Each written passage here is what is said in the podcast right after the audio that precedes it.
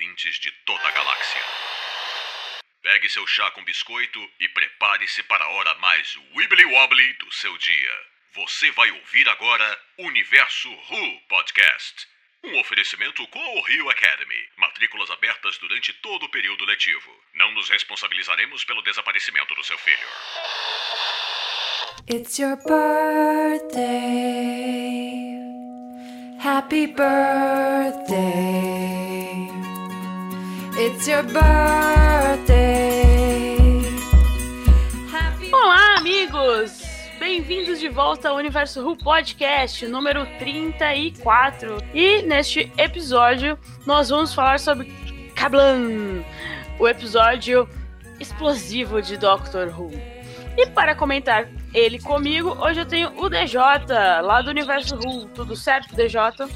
E aí, Jess, tudo bom? E aí, pessoal? Beleza? Se apresente aí para quem não te conhece, DJ. Diga o que você faz lá no Universo Who, desde Então, quando assiste no- Doctor Who, etc. No Universo Who, eu comecei é, é, fazendo tradução de notícias, depois fui escrever artigos e agora eu tô fazendo algumas reviews. Reviews? Eu não sei o plural de review, como é que é? Reviews?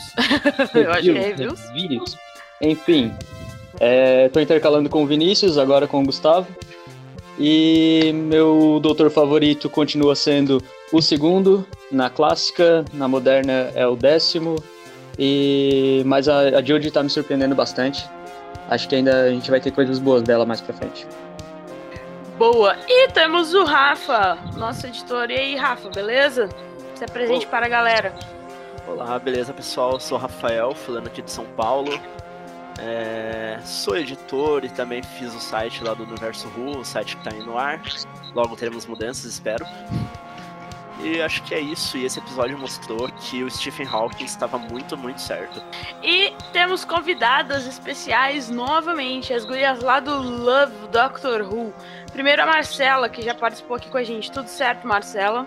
Oi, gente. E hoje ela trouxe a irmã dela, a Ma- Mariana? Isso, Mariana. E aí, Mariana, tudo certo? tudo ótimo. Isso aí. Então, galera, a gente vai falar hoje de Kablan.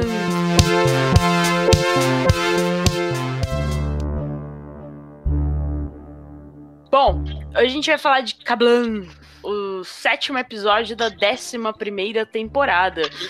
E neste episódio a sinopse é a seguinte: entrega para a doutora. Uma mensagem misteriosa chega em um pacote dirigido à doutora, levando ela, Graham, Yas e Ryan para investigar o armazém barra lua que orbita Kandoka, Kendoka e a casa, do, a casa do maior varejista da galáxia, Kablan. Acho que é Kablan que fala, né? Ah, o episódio foi escrito pelo Pete McTighe, que é um baita fã de Doctor Who, tanto que ele escreveu um, um drama australiano chamado Wentworth, e vários episódios têm o nome de histórias de Doctor Who. E dirigindo, temos a Jennifer per Perrott, Perrott, Perrott, eu acho que é Perrott, Jennifer Perrott. Perrott. Ah, a leva aí de novos escritores e diretores para Doctor Who. Ah, temos Jodie Whittaker como a doutora, Bradley Walsh como Graham O'Brien, Mandip Gill como Yasmin Khan, Tossin Cole como Ryan Sinclair e os convidados temos a Julie Hansmunder, que é a Jodie Maddox, a, Ju a Judy Maddox no episódio e atenção para o nosso drinking game. A Julie já participou de Broadchurch, da terceira temporada de Broadchurch. Então, se você está ouvindo esse podcast, pode beber um, um shotzinho de tequila para comemorar que temos mais um a- a- mais uma atriz de Broad, Broadchurch participando de Doctor Who. Uh, temos o Lee Mack como Dan Cooper e Callum Dixon como o Jarvis Lade, a Cláudia Jesse como Kira Arlow, o Léo Flanagan como o Charlie Duff e a voz dos robôs da Carblen, uh, o Matthew Gravel, Gravel, um negócio assim. Bom, galera, primeiro vamos para as nossas redes sociais, que eu sempre esqueço de falar no começo do episódio. Se você gosta do Universo Who, segue a gente lá no Twitter, Universo Underline Who. Se você tem uh, Tumblr, é só procurar a gente lá no Universo como Universo Who. Uh, Facebook também, Universo Who, primeira página que aparecer na sua busca. E se você tiver Insta Instagram, é só procurar como arroba universo underline Ru também. E óbvio, nosso site, que o ponto .org morreu em outubro, já estamos em novembro, agora é só universoru.com, certo, galera? É isso aí. E a partir de agora é só spoilers. Então, se você não assistiu o episódio, pare por aqui, vá assistir e depois volte. Beleza? Começando, vamos para os, os ratings. Uh, a audiência deste episódio. O overnight, o consolidado ainda não saiu, né? O consolidado é o, a junção do overnight mais as pessoas que gravam e assistem depois, uh, ou assistem on demand lá na BBC. O overnight desse, uh, desse episódio foi 5,93 milhões de pessoas. Uma, uma, deu uma leve aumentada do que o da semana passada, que foi 5,77 milhões. Bom, lá no nosso site a gente tem uma breve, um artigo explicando sobre a audiência dessa temporada, então vá lá e leia para você saber por que, que não precisamos nos preocupar ainda com a audiência dessa temporada. Mas vamos começar falando do episódio. Ah, o uh, que, que vocês acharam de finalmente Doctor Who nessa temporada ter uh, um pouquinho mais de robôs, digamos assim? E aí, DJ, o que, que você achou dos supostos vilões deste episódio? Achei bacana. De novo, a gente tá. É, ao longo dessa temporada sendo enganado, né? A gente acha que os vilões vão ser é, um determinado personagem e lá no final a gente descobre que o vilão era outro e que de novo o vilão não é necessariamente um alien, mas né, a, a, a pessoa, o ser humano. O pessoal de Kandoka é, são humanos, é uma colônia de humanos no futuro. Então o Charlie acaba sendo o verdadeiro vilão da história. A gente teve isso também no episódio Demons of the Punjab. Né? A gente achava que os alienígenas aqueles dentes e olhos assustadores eram os vilões e não eram, eram os próprios é, seres humanos. E agora, de novo, a gente tem essa sacada de ver como nós somos capazes de sermos cruéis e maus e sanguinários é, em qualquer época, digamos assim. Eu, eu, gostei, eu gosto muito dessa, dessa temática de robô para Doctor Who. Eu também gosto que é, os meus três, minhas três primeiras opções para os vilões estavam erradas. Então, é, foi bem aquilo, bem, foi bem Scooby-Doo esse episódio, né? No, no final, quem, o vilão era o humano. Eu acho que é uma coisa do Chibnall também. Ele está fazendo, tipo, super diferente do Monfort, né? Acho que é uma coisa dele que tá diferente essa temporada. É, mas sobre essa reviravolta dos vilões, agora repensando, eu vi que ele já tinha dado uma dica no início que ele fez uns remembers de Doctor Who, mostrou o Fez e também falou da Agatha Christie, que era famosa por fazer essas reviravoltas, que você não sabia quem era o vilão da história. Oh, ah, boa. Verdade. verdade. Aproveitando a deixa que meu amigo Rafael deixou, deu pra gente, o que vocês acharam das. Ref... A gente estava tendo referências mais sutis, né, nos outros episódios. Uh, esse episódio foi referência jogada assim na nossa cara. A gente viu o Fez, é, que remeteu ao, ao Matt Smith, e ela falando da Agatha Christie, e aquele episódio uh, das Vespas. Vocês acharam que o Tibnall re resolveu liberar geral ou foi só para dar um gostinho nesse episódio? Então, eu penso que não sei se foi tanto do Tibnall que partiu isso, porque a gente sabe que o roteirista desse episódio, o Pete, ele é fã de Doctor Who desde criança. E se tem uma coisa que é comum a quase todos os fãs de Doctor Who, é essa nostalgia, essa vontade de resgatar coisas lá de trás e ficar jogando na, na série, na, na, nos episódios mais recentes.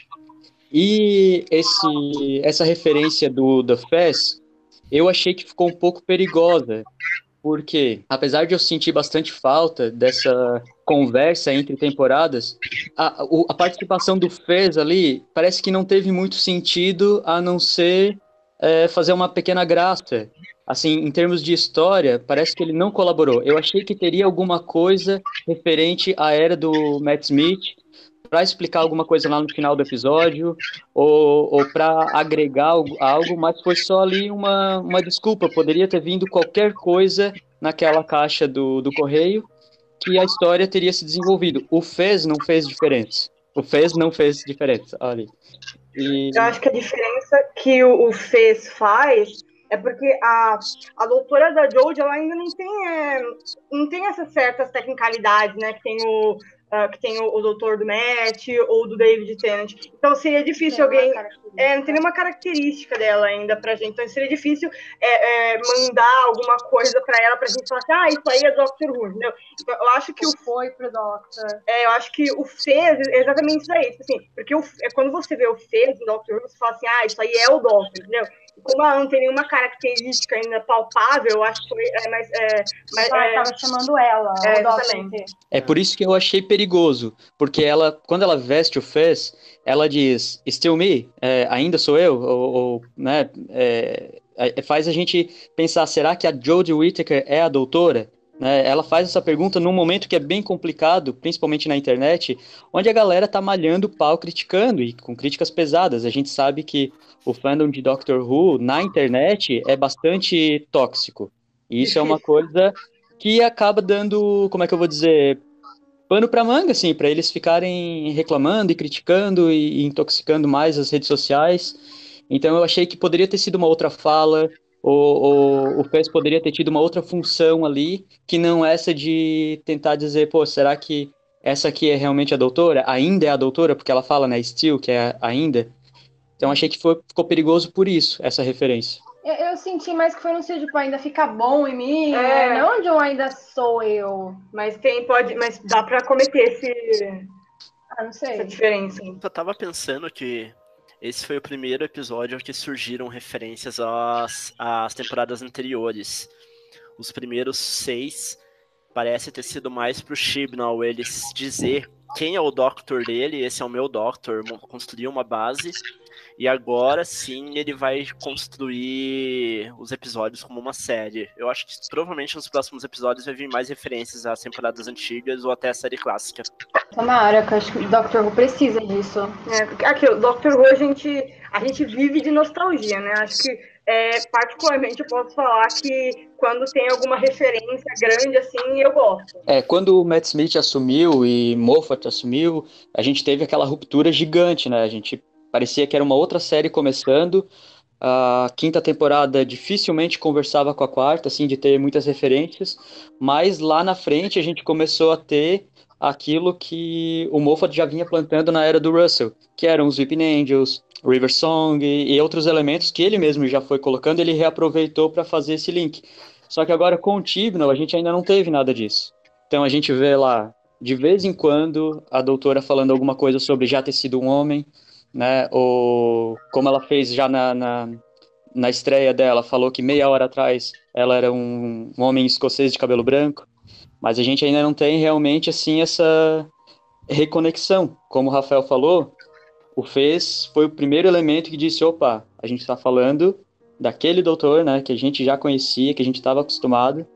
E vamos tocar para frente, é isso aqui. É, mas é, isso é o esperado, né? Quando, ainda mais quando tem uma grande mudança, assim, na produção do showrunner da série, é esperado. Pelo menos na primeira temporada, a gente não vai ver muita coisa das temporadas passadas, né? Pelo menos a primeira temporada dele. Acho que talvez na décima segunda temporada é, a gente vai começar a ver bem mais referências. E é engraçado, porque isso sempre me incomodou. Na, na primeira temporada do Moffat também, me incomodava o fato de é, parecer que não, não tinha nenhuma ligação com, a, com, a- com o final do Tem, sabe? E, e também tá me incomodando isso com o, Cha- o Chavino agora, que não parece que tem nada, que ele esqueceu completamente o passado dele. Mas eu entendo também que é uma coisa que ele tá querendo montar a própria série. Mas mesmo na estrutura narrativa, isso parece ser algo comum no Doctor. Quando ele regenera, ele ainda não tem muitas memórias da antiga, da antiga vida dele. Daí, com o tempo, parece que aquilo vai retornando, ele vai construindo melhor a personalidade a partir de toda a história. Mas se você pegar a regeneração do 9 pro 10, que é do mesmo showrunner, você vê bastante continuação. Tanto Sim. é que a gente só tem a mudança de personalidade do 10 pro 9, mas a gente não tem aquela coisa de esquecer tudo que aconteceu na primeira É. temporada. Né? Pelo contrário, a gente tem volta vilão, volta referência, volta planeta, é, volta amigos, é, Capitão Jack, enfim. E tanto que a primeira fala do.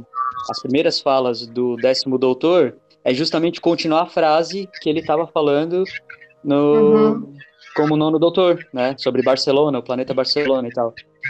Então a gente vê que essa mudança drástica de não falar nada sobre a última encarnação é mais uma coisa dos roteiristas-chefes, né, dos produtores executivos, do que necessariamente das regenerações. É, mas é, mas é- é exatamente isso. O meu, é, o meu maior medo com uma, com uma grande mudança mesmo é a mudança dos atores. Porque quando você muda o ator, mas a produção, os escritores, ela continua a mesma, você sabe mais ou menos como que a série vai andar, né? Mas agora com o Cyber é tudo novo, então é, eu acho normal ele querer colocar é, a visão dele, né? O Doctor Who dele. É, então, é isso aí mesmo.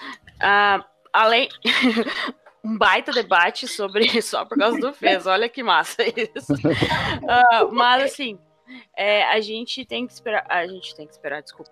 Ah, o Tibia não tá querendo mesmo dar a identidade dele para essa temporada. Ele já tinha deixado claro, né, do, sobre os arcos serem fechados durante o episódio, não ia ter algo super grande atrás, assim. Mas vamos ver o que vem pela frente. Tivemos também a volta do papel psíquico. A, a doutora usou o papel psíquico, né? Ou eu estava enxergando errado? Ela usou, mas ela já vinha usando várias vezes, né, ao longo da temporada. É, eu só percebi agora. Talvez porque eu, eu este- eu não estava com sono quando eu assisti o episódio. Talvez porque ela só fica usando a Sonic toda hora. É, nossa, pelo amor de Deus. Eu tô querendo jogar aquela Sonic pela janela, mas deixa pra lá. É, apesar que nesse episódio ela deu uma, não deu uma funcionada em algumas partes. Ah, a, o- a referência à Agatha Christie, como o Rafa já comentou, sobre. Eu não lembro o nome do episódio, da era do décimo doutor. É, The Unicorn and the Wasp. E, Alguma coisa que é? Uma coisa ainda, Wasp. Ah, é, Unicórnio a Vespa. Isso, É. unicórnio à vespa. Isso aí mesmo. E temos uma referência da doutora falando que seus melhores amigos são robôs. Eu lembrei de quem? Do K9. E eu não lembro o nome do carequinha. Ai, fugiu. Nardole? O Nardou. ah, eu lembro. A gente se lembrou do Handel. Nardole, é.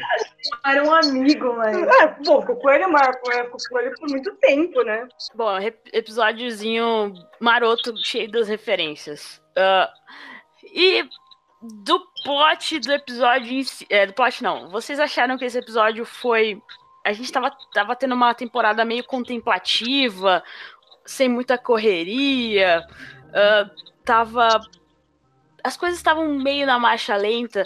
Esse episódio foi um pouco mais correria. O que, que vocês acharam? Eu achei que ele demorou pra esquentar. Assim, a gente foi mais da metade do episódio e a gente ainda não sabia o que estava acontecendo, quem é que estava precisando de ajuda. E aí, quando esquentou, quando descobriram o que estava acontecendo, aí começou aquela correria desenfreada e tudo, todas as respostas começaram a surgir de uma vez. Então, eu achei que deu essa, achei que podia ter sido um pouco mais equilibrado ao longo do episódio. Dar uma corrida lá no começo, dar uma esquentada, mas não esquentou, continuou frio até a metade e depois a gente teve que ficar acompanhando tudo com muita velocidade. É legal por um lado, porque lembrou bastante o estilo do, do Russell, né, de escrever episódios. E mas por outro, não sei, parece que correu muito risco de fazer a gente se desinteressar na primeira metade do, do tempo da, do episódio. Engraçado, eu, eu acho que até por, é, por, por esses outros episódios eles estarem tão lentos no desenvolvimento, Morno. é, mor- eu achei que esse episódio, ele. Um desenvolvimento é, ele teve um bom. desenvolvimento bom. Eu acho que é, é um episódio que serve para mostrar que talvez com o roteiro certo, ter muitos personagens envolvidos, é, você consiga fazer alguma coisa boa. Eu acho que no- nos, nos outros, né, tipo, no- até o episódio 5 agora, tirando o Rosa, que foi um dos melhores, é, tava muito morno. E, tipo, parecia. Não chegou a esquentar nenhum dos episódios. Tipo, e esse, eu acho que ele conseguiu desenvolver melhor a história, desenvolver melhores personagens. O problema, acho que, que ficou, sei lá, no final. Ah, o plot eu gostei bastante do começo. Na real, me lembrou um pouco em si a Agatha Christie. Que é logo no começo apresentando ali a situação que são os personagens principais. Depois você vai para a apresentação do contexto, que eu achei maravilhoso. Novamente, o Chibnall, ele, o Chibnall, ele vem trazendo essas questões de críticas sociais. Dessa vez ele partiu muito para a questão de trabalho e para algumas ideias e teorias sobre a automação industrial acabando com a- o trabalho das pessoas e levando a humanidade para um colapso. Depois ele apresentou os suspeitos, foi apresentando os suspeitos um a um. até ele chegar no momento Kablan, que é quando a história explode e ela começa a correr em direção ao final dela. O, como o Rafa, aproveitando o gancho, como o Rafa falou, uh, a gente. É, essa, essa temporada tá recheada de questões sociais, né? Como vocês já comentaram também, a gente já comentou em outros podcasts. Uh, a crítica desta vez é para o capitalismo, mas não foi uma crítica, a, a como fala, jogada assim, é, gritante, né? Foi, foram críticas é, sutis nos diálogos, na, na construção do episódio. Uh, a gente vai achando a Kablan. Obviamente foi. Eu acho que o, o Pete ele tentou meio que. Uh, como fala? Não. Tentou meio que dar uma tirada na Amazon, né? E todo aquele esquema que a Amazon tem. E a gente, se você acompanha as notícias, sabe que a Amazon tá cheia de processo de funcionário por não pagar direito, pagar uh, ter pagamento abaixo do normal e várias outras questões uh, trabalhistas. E porque a gente chega na Cablan, a gente acha, poxa, que, que legal, um negócio gigantesco. E, e só no futuro só tem 10% de funcionários. Aí tem toda uma crítica de como vai automatizar a, a, o sistema de trabalho, como isso pode ser ruim para a humanidade. Uh, eu achei uma crítica bem, bem, bem legal, assim, dessa vez. Bem legal assim, não, como fala? Bem estruturada, digamos assim. É uma, é uma crítica ao capitalismo, mas também uma crítica de como a gente usa isso, né? A nosso favor ou não. Ah, sim. Eu é, acompanho há um tempo, né, do, pelo meu lado profissional, é, eu sou jornalista, a questão da industrialização. A gente está vivendo uma, uma época de uma reindustrialização é, da sociedade moderna, é o chamado indústria 4.0. Então, cada vez mais a, a, as indústrias estão, as grandes indústrias estão automatizando trabalhos que não precisam de muito raciocínio que são trabalhos é, realmente mecanizados, trabalhos repetitivos e que podem ser substituídos por máquinas tranquilamente. Isso está cada vez mais integrado, está cada vez mais inteligente, mais na nuvem, e isso é inevitável. A, a, ao, ponto de que a gente possa deixar para os seres humanos tarefas que as máquinas realmente não podem fazer, que é pensar, ter, é, é, pensar de forma criativa, de, de forma é, emocional, em compreender os, os problemas das pessoas. E como esse episódio se passa no futuro, num futuro aí bem distante, né, tanto que já é uma colônia em outro planeta com uma lua totalmente é, industrializada, vamos dizer assim, é normal que essa indústria que já tá, já esteja muito desenvolvida lá na frente. O que faltou lá nessa sociedade é as pessoas compreenderem que isso é, era, era positivo até certo ponto, porque eram trabalhos mecânicos, tanto é que lá eles falam é, os seres humanos, é, não, trabalhos de verdade para pessoas de verdade. Né, e que se você falasse algum comentário contra um robô, você estaria sendo robofóbico. Eu gostei muito dessa expressão robofóbico. Mas, assim, pra, é, mostra como eles ainda têm esse tipo de divisão, de segregação entre seres humanos e robôs, até que ponto é, um é de verdade, o outro não é. E acho que isso é, é inevitável. Kerblan, ou, aliás, a Lua, né, de, de Kandoka, ela é totalmente automatizada. Tanto é que só tem dois funcionários na, na chefia, a chefe de RH e o, dire, o, o, diretor executivo. E o resto é tudo máquina. Tanto é que aquela parte lá do, das esteiras, que eu achei fantástica, aquela coisa gigante, aquele espaço cheio de, de, de pacotes indo para lá e para cá, é tudo automatizado, não tem nem porta para uma pessoa entrar. E isso é muito bacana, isso é muito legal. Eu achei muito uma sacada muito boa do, do Pete, o roteirista, de criar esse, esse sistema, esse ambiente. Não, na minha opinião, não é uma coisa negativa ter só 10% de pessoas trabalhando lá. Para eles eram, né? Inclusive pro, principalmente pro Charlie. É, só. É que nessa questão de é, o modo como é feita a automação e que meio que reflete o nosso mundo, não há uma preocupação na geração de, de emprego e ocupação para as outras pessoas. Então, tipo, o que deu a entender é que lá tinha 10% trabalhando, só que 90%, 90 estavam desempregados. E daí viviam na, no planeta mesmo, só que sem emprego, sem ter uma forma de renda. E ao mesmo tempo eu senti que o episódio faz uma crítica, faz uma crítica dupla. Que ele pede essa questão da automação dentro do capitalismo e tal. Só que ao, ao mesmo tempo é bem, é, ele é sutil que na relação dos humanos com os robôs dá para você lembrar um pouquinho a relação de como tá hoje a Inglaterra, a Europa com os imigrantes, que são os imigrantes roubando nossos trabalhos e tem que ser expulsos, etc. E a gente tem que acabar com isso. Eu senti um pouco que no final mudou, é, teve uma mudança nessa crítica. Ele saiu da crítica ao capitalismo para fazer a crítica à xenofobia, ao preconceito contra as pessoas que estão indo para a Europa em busca de emprego também. Hum, pode ser, pode ser. Mas assim, é, ainda na questão do robô, é, você vê que os seres humanos que trabalhavam lá, como a Kira, estava é, trabalhando roboticamente, né? Ela não tinha uma vida pessoal, a doutora ficou com pena dela. Poxa, ela não tinha família, não tinha ninguém que gostasse dela ou que falasse coisas boas para ela, ela era basicamente um robô. É, do ponto moral de Doctor Who, estava errado, né? Os seres humanos são muito mais do que isso. Mas, assim, tem muita gente reclamando que esse episódio levantou todas essas questões, mas no final não soube terminar elas. Eu não entendi, porque eu não entendi isso do que eu li na minha timeline. Muitas pessoas falam assim: ah, o episódio levantou várias questões, mas no terceiro ato, digamos assim, do episódio, ele derrubou tudo isso. Entendeu? Tipo, como se o final não, não. As pessoas não acharam. Alguns não acharam o final tão satisfatório, assim. Ah, eu pessoalmente eu curti bastante o final, mas isso vem muito, talvez, de todo o clima que o mundo tá vivendo de polarização. Que, tipo, se você for pensar a questão do, do pelo que o Dan, né?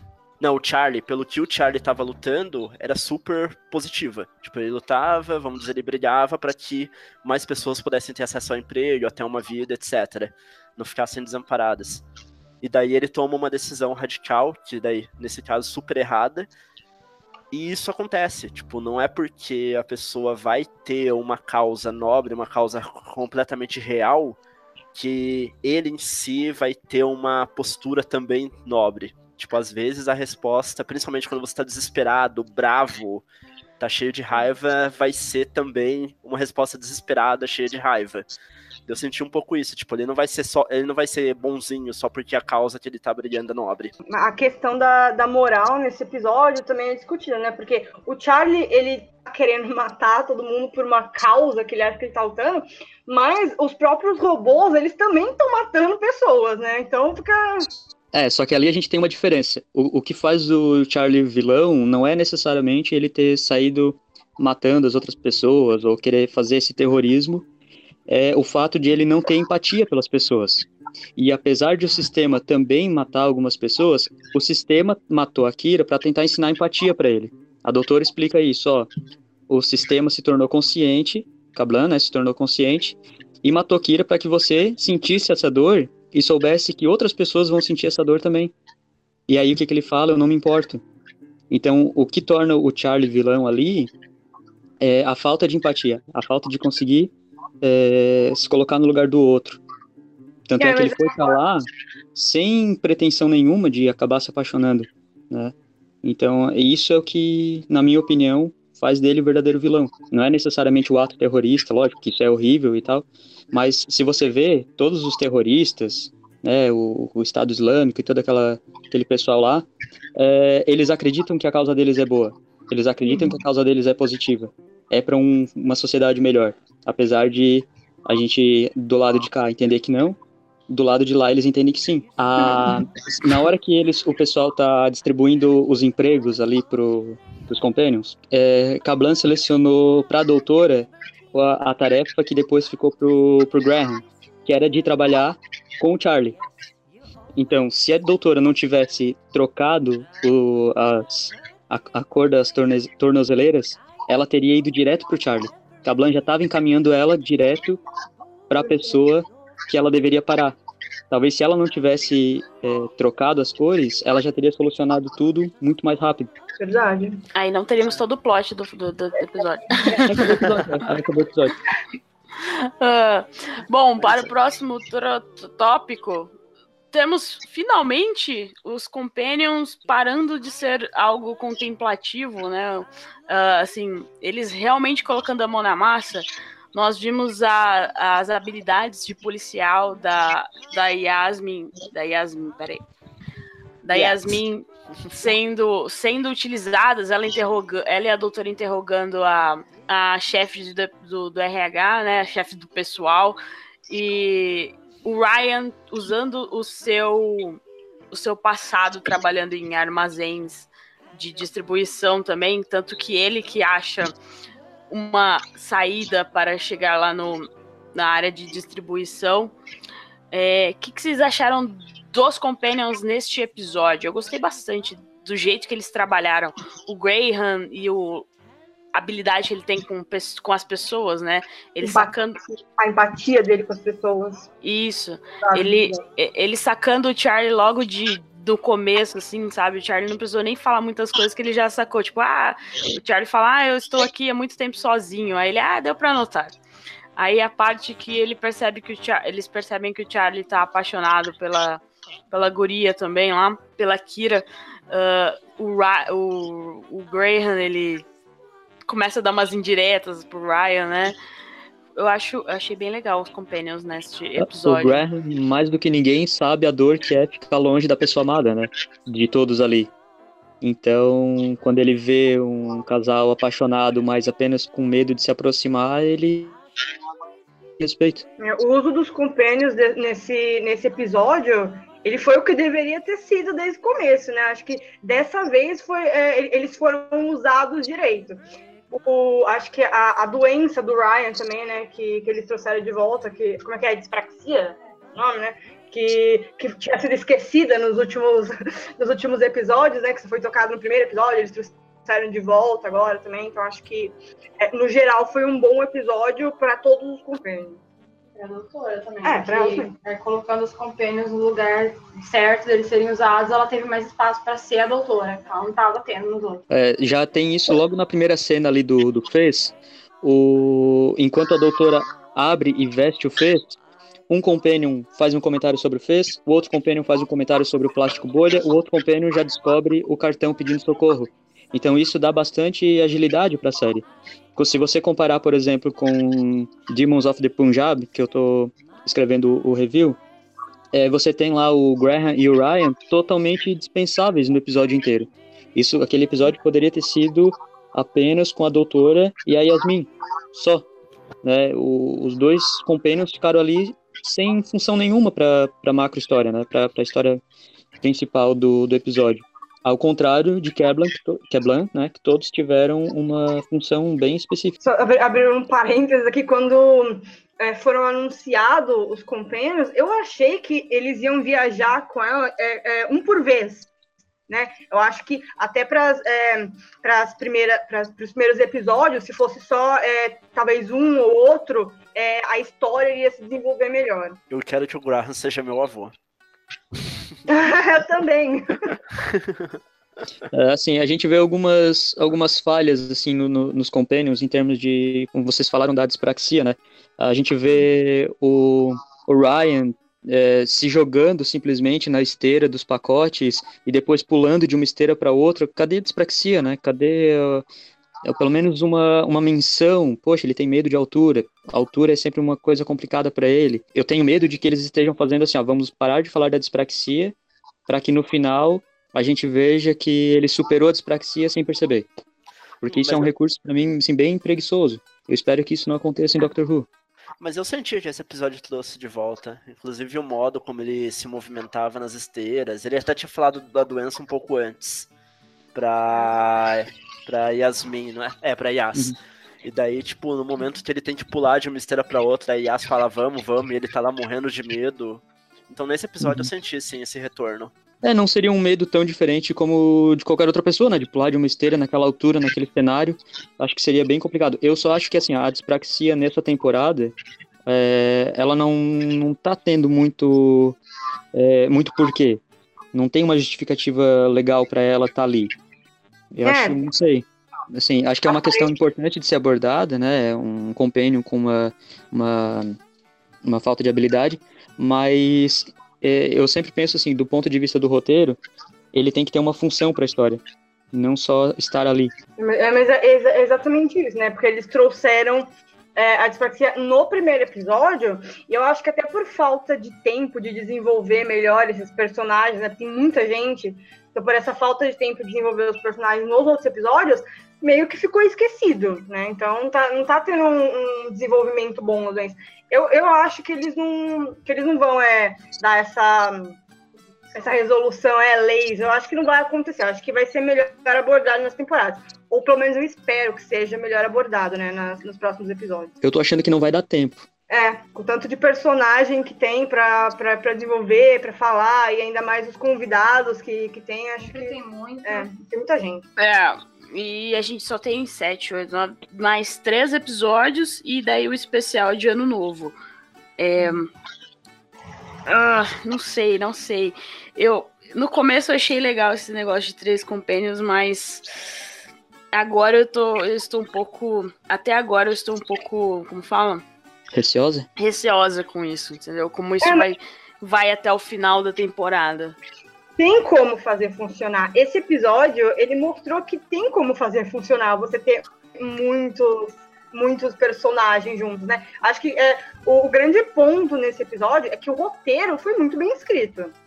Aí você realmente deu tempo de todo mundo se desenvolver pelo menos um pouco. Uhum.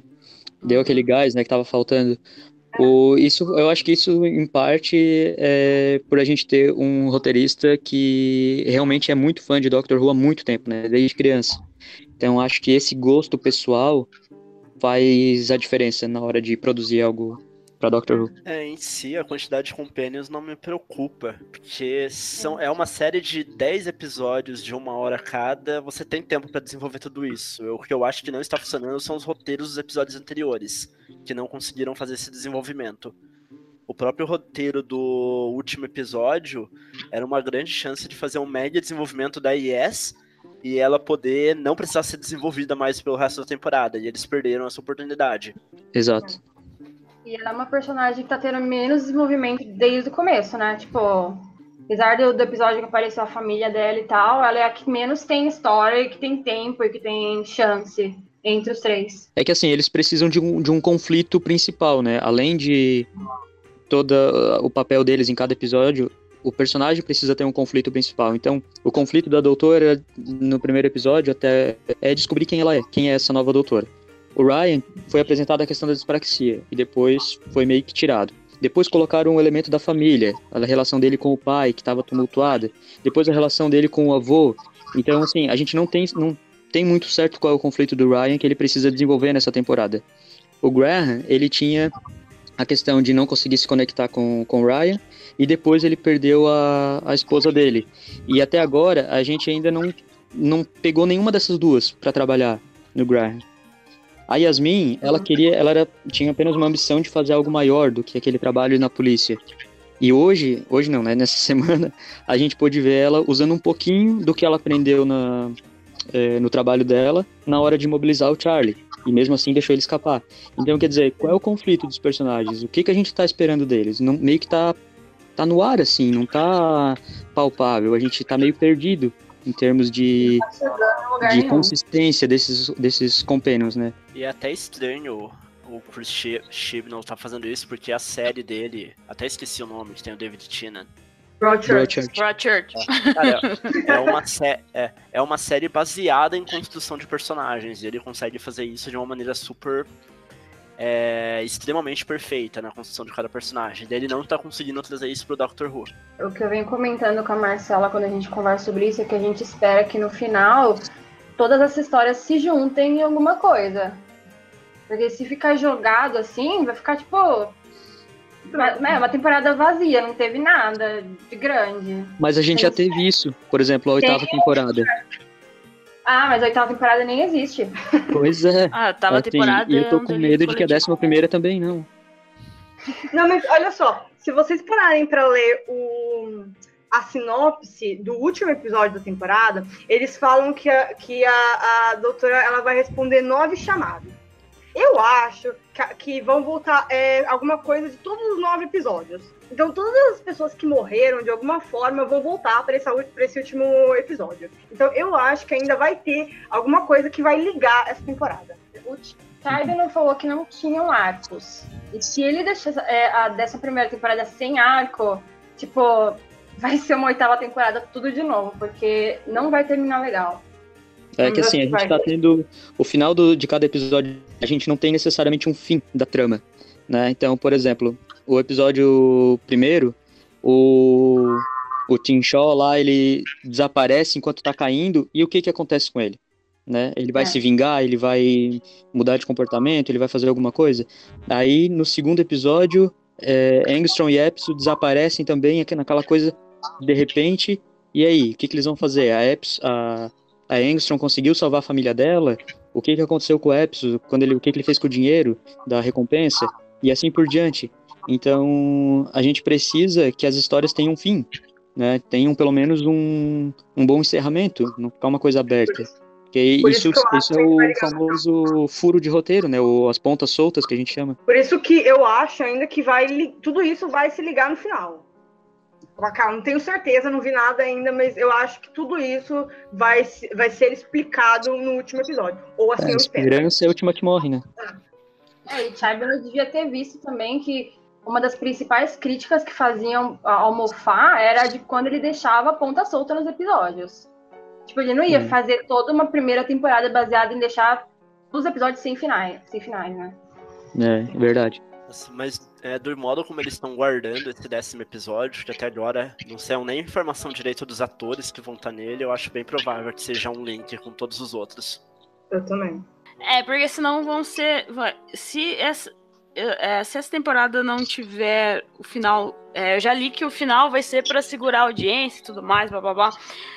Mas se não tiver, vão ser. Se não tiver uma ligação entre esses nove, dez episódios, vão ser fillers que não, que não serviram, só serviu para apresentar a dinâmica da, na, na Tardes, apresentar a nova doutora uh, e só. O que, que vai. Que, que, que, que, o que a gente vai falar, por exemplo, daqui cinco anos, entendeu? O que a gente fala da oitava.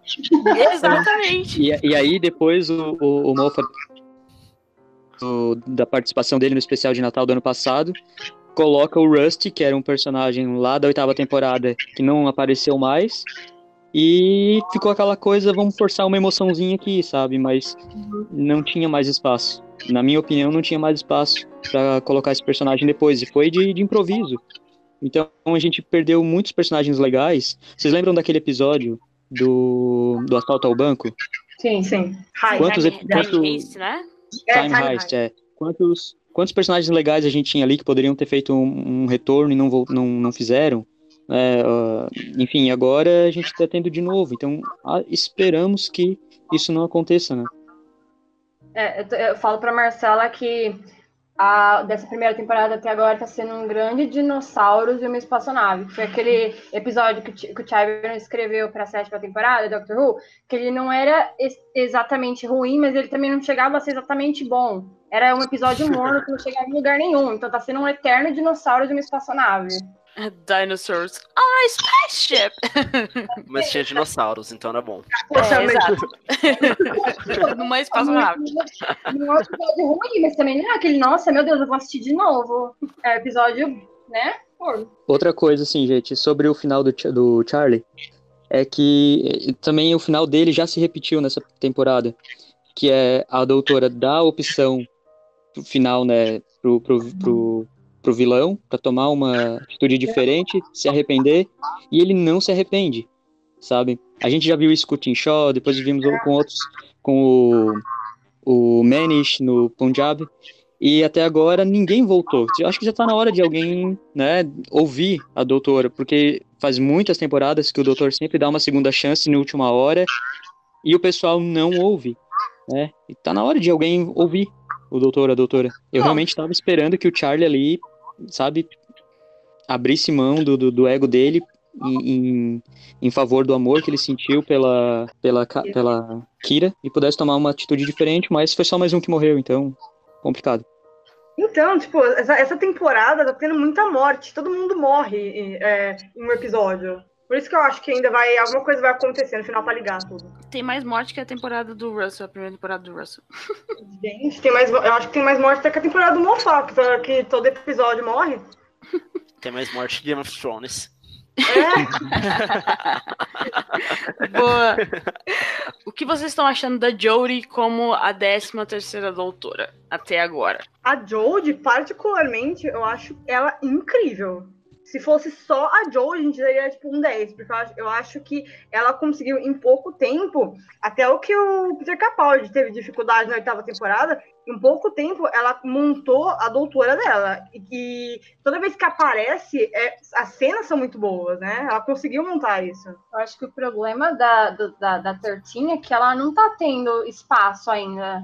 Toda vez que você acha que ela vai, que ela vai, sei lá, comandar, que ela vai falar alguma coisa, aí alguém já corta e outra pessoa faz. Acho que ela tá precisando de espaço, ela tá precisando de uma fala. É. Ou sei lá, que ela tá precisando de um roteiro do Mofá. Um grande discurso. Que, momen que momento! Estamos falando. Olha, toda, Mas vocês não, toda vocês não acham temporada- que ela tá precisando de um grande discurso? Eu acho. Eu acho. Tá, pre- tá- ela tá precisando daquele momento mofá, é, décimo primeiro doutor, momento mo- junto com o mofá, a- algo que, tipo, você vai lembrar. Você não vai lembrar do episódio inteiro, mas você vai lembrar daquele discurso que ela fez no episódio. Sim. Aquela cena final do Eleven descarta todo o episódio de geração dele, mas o discurso final, a lágrima caindo assim no nosso rosto, a gente tá precisando disso pra Jojo. Ah, então, gente, eu vou ser contrário a vocês. Porque eu acho que a Jodie já tá tendo discursinho demais e pouca, sei lá, pouco doctorish, sabe? É Pouco, pouco, pouco, pouco doutorado na coisa, sabe? tipo, é- é- ela, ela faz discurso desde o primeiro episódio, sabe? Quando, e, e, e a forma como ela faz o discurso me incomoda bastante. Ela para tudo, ela até para de olhar para as pessoas, sabe? Ela olha para o chão, ela olha para as mãos e ela fica buscando fôlego. Parece que ela tá o tempo todo sem fôlego. Ela fez discurso pro Tinchal, ela fez discurso pro pro, pro Angstrom, pra, pra Angstrom, pro Epso. Ela fez discurso pra todo mundo, sabe? E, tipo, acho que, assim, discurso não é com a Jodie. Não, deve, não deveria ser. Né? A não, Não, ser que então- venha aquele roteiro realmente do, do, do Mofá lá, que eu acho que a Jodie tem um perfil mais parecido com o do Tenant. Acho que ela precisa. O Tenant não tinha muito discursinho, né? Ele era mais na, na ação, na emoção. Eu acho que ela deveria seguir por ali. Os pontos fortes da Jodie pra mim é quando ela é, é contrariada, quando ela é confrontada, como no episódio da Tsuranga, ahn, o Mad chegou pra ela e diz, ó, você tá sendo hostil e egoísta. E aí ela leva um impacto assim, poxa, sabe, o mundo não gira ao meu redor. Né? Apesar do universo girar, não. Mas ela não. Ela tem que é, ser confrontada com a personalidade dela. Ela tá construindo a personalidade, esse, essa regeneração. Então não dá pra deixar tudo fluir e ela tá o tempo todo certa e, e tal. Ela precisa é, quebrar a cara, ela precisa perder. Todo bom doutor que a gente já encontrou, ele teve um momento de perda muito grande e a gente tá precisando dessa, dessas perdas para que a doutora se fortaleça e crie um, né, um, uma coisa sólida. Mas eu concordo que ela já fez bastante, ela criou uma doutora é, em pouco tempo. É, ela conseguiu trazer aquilo que a gente ainda não imaginava que seria. Né? Bem mais leve do que o Capaldi, bem mais ágil, é, engraçado até certo ponto, mas ainda falta conectar isso com o- a, a herança de doutores que a gente já teve, sabe? Pra, falta ainda uma conexão grande para que ela seja realmente termine essa temporada sendo The Doctor. Eu acho que o que tá faltando pra Jodie, na verdade, é um bom roteiro. Eu acho que é o que tá faltando pra ela. Eu não acho que seja é, discurso é, e, nem tanto perda. Eu acho que ela, é, que ela já perdeu demais essa temporada. Todos os episódios têm perda. Acho que o que tá faltando mesmo é um roteiro bom. Porque quando ela tem um roteiro bom, como ah, esse dessa semana, ela consegue desenvolver mais esse Doctor dela. Eu tô sentindo acho falta de um barraco. tipo, não, de algum motivo pra Judge realmente ficar brava e ser levada ao extremo, porque no momento eu tô sentindo sempre o Doctor dela algo muito calmo.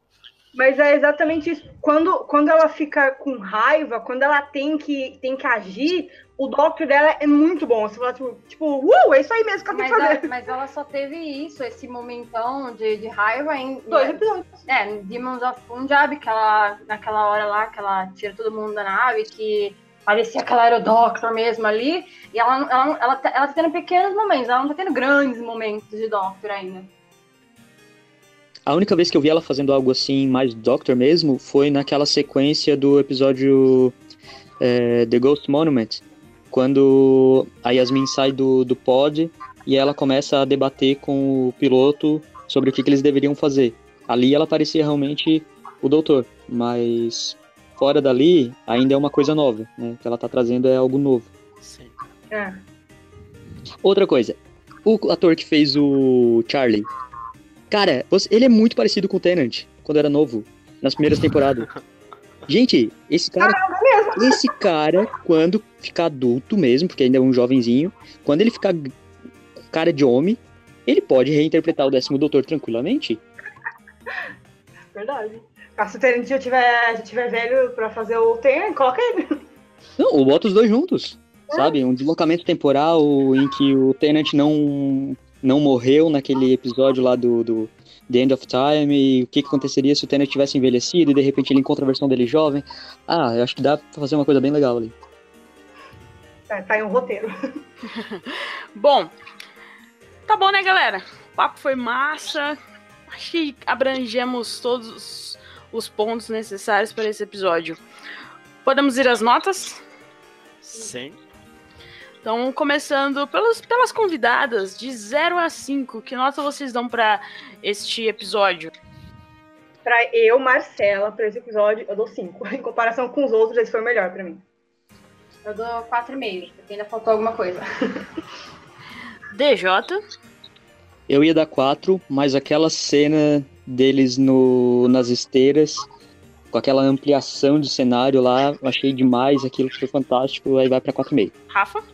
Nossa, vou me sentir culpado. Eu ia dar. Eu vou dar 3,5 pro episódio total e um 4 pelo final. Aumenta pra 4, vai.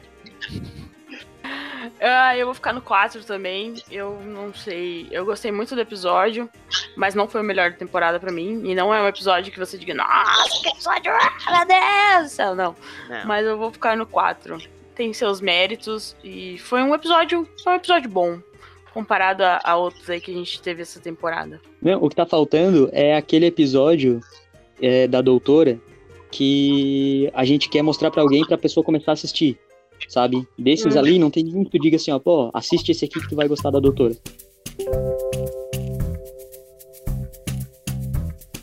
E chegamos ao final do nosso podcast, deste humilde podcast. A conversa foi muito boa. Espero que você que está ouvindo tenha gostado também. E para se despedir dos nossos convidados, vamos começar com as gurias do Love Doctor Who. Marcela, quem quiser te achar no pessoal e profissional, faz como? Pessoal, só Instagram é m.rcela, Marcela. Ah, e sigam a gente no Love Doctor Who. É Love Doctor Who Twitter e Facebook e Love Doctor Who BR no Instagram. O meu é só entrando da Marcela, o que vocês acham?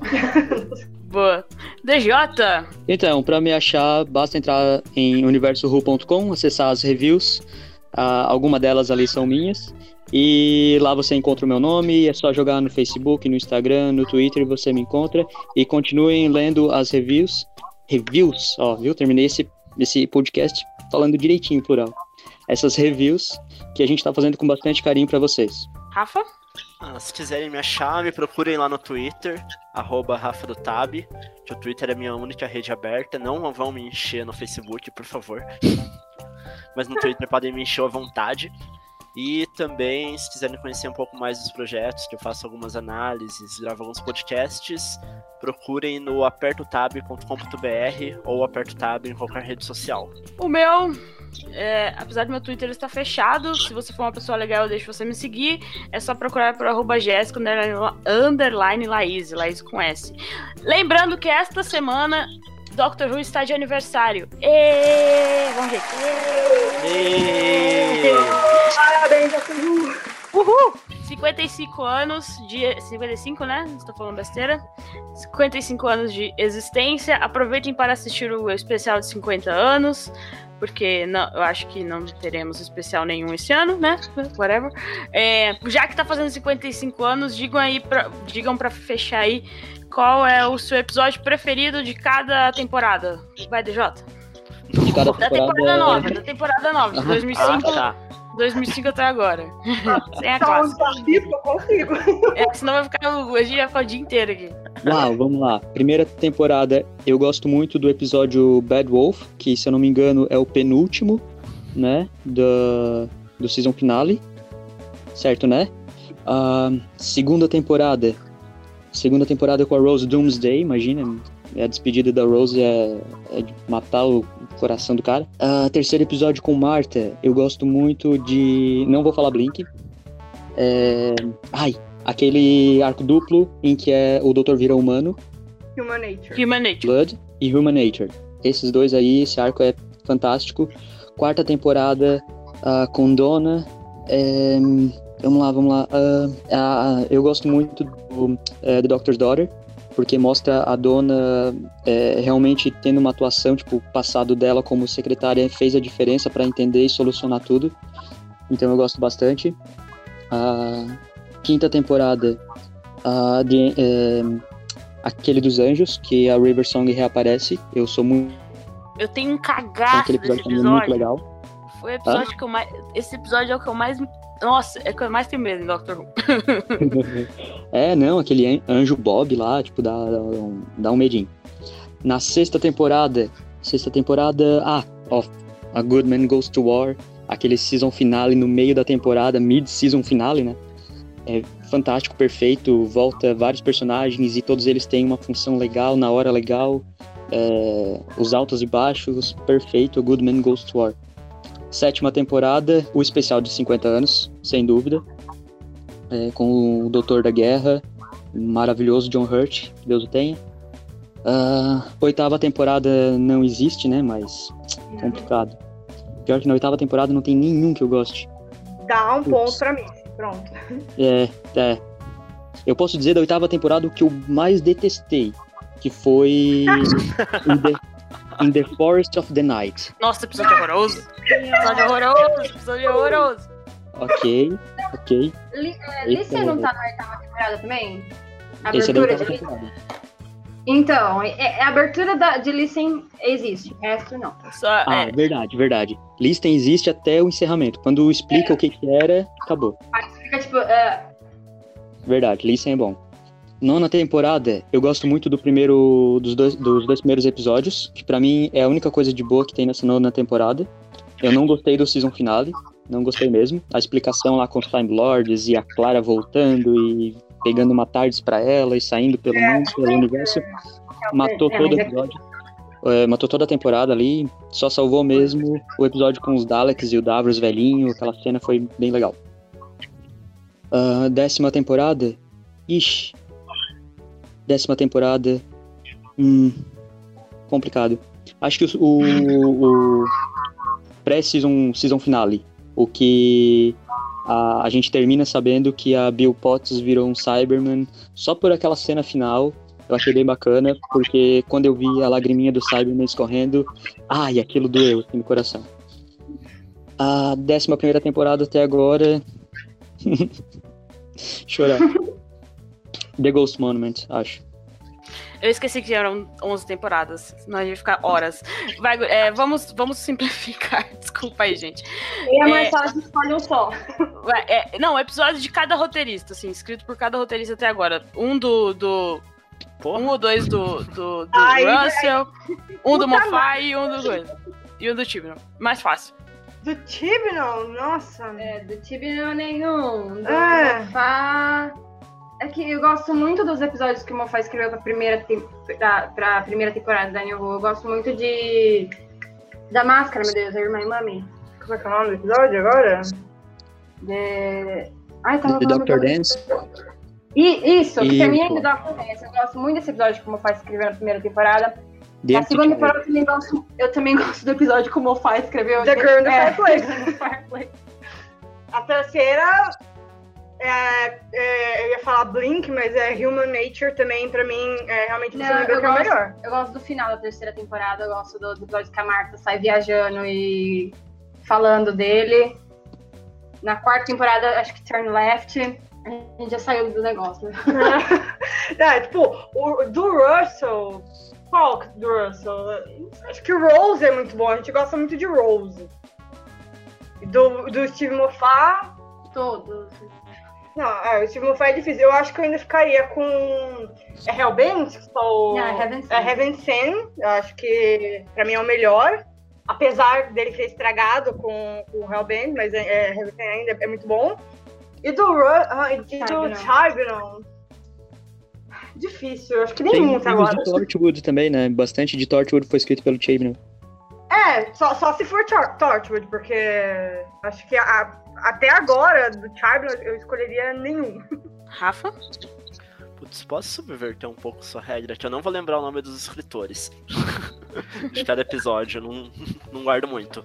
Mas eu vou fazer igual ele fez, só que bem mais rápido por temporada, mas só o nome do episódio. Pode ser? Pode. Da primeira temporada, The End of the World, que foi o que fez eu me apaixonar por Doctor. Da segunda temporada, Doomsday. Da terceira temporada, Blink. Da quarta temporada, Journey's End, Tchau Tennant. Vincent the Doctor na quinta temporada, o melhor episódio da série até aqui. Ah, verdade. Da sexta temporada, Let's Kill Hitler, porque eu amei esse episódio, eu também quero matar o Hitler. Nossa, a River possuidíssima nesse episódio. Sim. Daí, The Name of the Doctor, na sétima temporada, especial, tipo, sensacional. Da oitava temporada, Dark Water, eu ainda gosto desse episódio, que é na hora que a Misty é realmente apresentada. Corajoso. Heaven Sent, da nona temporada, eu acho maravilhoso. Da décima temporada, Words and Organ Time, que eu acho lindo, fantástico, a Clara. E dessa temporada, o Rosa. Bom, já que todo mundo falou vários, eu vou ficar com o meu episódio que me fez falar isso é Doctor Who para mim, que foi o episódio de apresentação do Matt Smith, para mim é a melhor apresentação de um doutor até agora, que é o The Eleventh Hour. É um episódio para mim que eu guardo com carinho no meu coração. E Heaven Sent, óbvio que é, eu acho que é o melhor episódio de Doctor Who já escrito para a era moderna. é isso aí, galera. Muito obrigada a você que ouviu até o final. Curtam nossas redes sociais, tanto do Universo Who quanto do Love Doctor Who. E até semana que vem com mais assunto de Doctor Who. Abraço!